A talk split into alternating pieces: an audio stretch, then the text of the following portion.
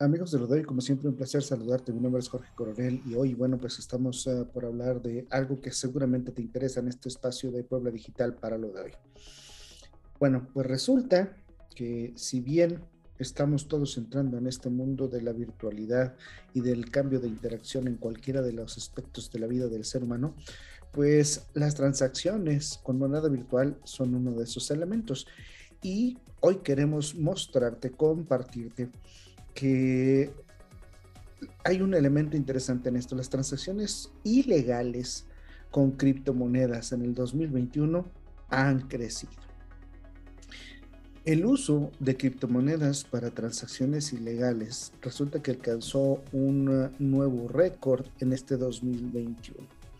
Esto equivale más o menos a unos 14 mil millones de dólares que transitaron en 2021 por billeteras digitales vinculadas lamentablemente a actividades ilegales contra los 7.800 millones que circularon en el 2020. Es un incremento bastante importante.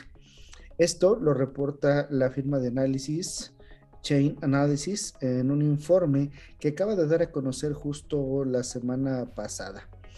Eh, sí, primero, el uso de criptomonedas está llegando a volúmenes y a ritmos nunca antes vistos con una operación que asciende a 15.8 billones de dólares en el 2021 y un aumento que es bastante grande y loable del 567% con relación a un año anterior. Es decir, en un corto tiempo ha crecido muchísimo. El problema de esto, el problema de este crecimiento es que también pues crecen las, los usos ilegales de, esta, de estas criptomonedas, de este, digamos, llamémosle por este momento, sistema virtual de, de, de pagos. El punto aquí importante es que las transacciones que están basadas en, la tecnología llamada blockchain, que es esta tecnología detrás de los bitcoins, y que la mayoría de estas criptomonedas eh, que las utilizan, no solo los bitcoins, sino criptomonedas en general, eh, han llegado a representar el 15 por, el punto 15% del uso total de las criptomonedas, desde el punto 15% hasta el 15% de los usos a nivel global, lo cual es un montón, ¿no? Lo cual es un montón a nivel, a nivel, a nivel global. Ahora, ¿cuál es el riesgo de esto?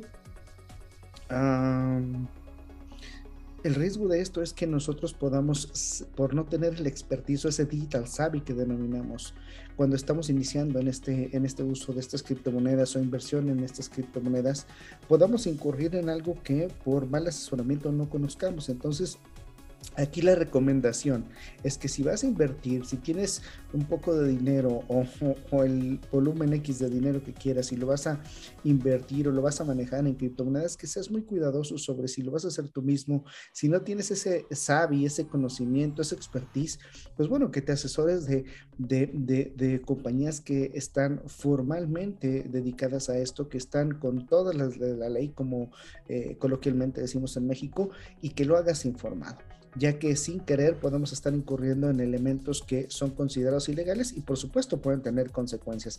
Recuerden que aunque estemos hablando de monedas eh, eh, virtuales o, criptomonedas, ah, la mayoría, la mayoría, eh, aunque se supone que nacen de una de un uso no regulado por instituciones bancarias o de otra índole, sino más bien basadas en la, en la confianza y en la, y en la seguridad de la, del encriptado de los datos de estas transacciones. Bueno, pues hoy en día muchas monedas digitales, muchas criptomonedas ya tienen un soporte eh, digamos, a través de la estructura bancaria global. Entonces hay que ser muy cuidadosos cuando vamos a estos elementos para no incurrir en, estos elementos que a lo mejor por desconocimiento pues caemos en la, en la ilegalidad o simplemente somos hasta víctimas de algún fraude, ¿no? Entonces seamos cuidadosos con, con estos elementos, asesorémonos muy bien primero, generemos cierta experiencia en esto y luego ya nos arriesgamos a, invertir. En México hay muchas instituciones avaladas y que perfectamente cumplen con los requisitos para poder ayudar a los, a los inversores en esto. Así que si a ti te interesa esta parte, bueno, asesórate muy bien.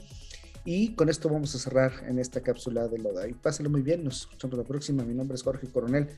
Cuídese y nos vemos la próxima.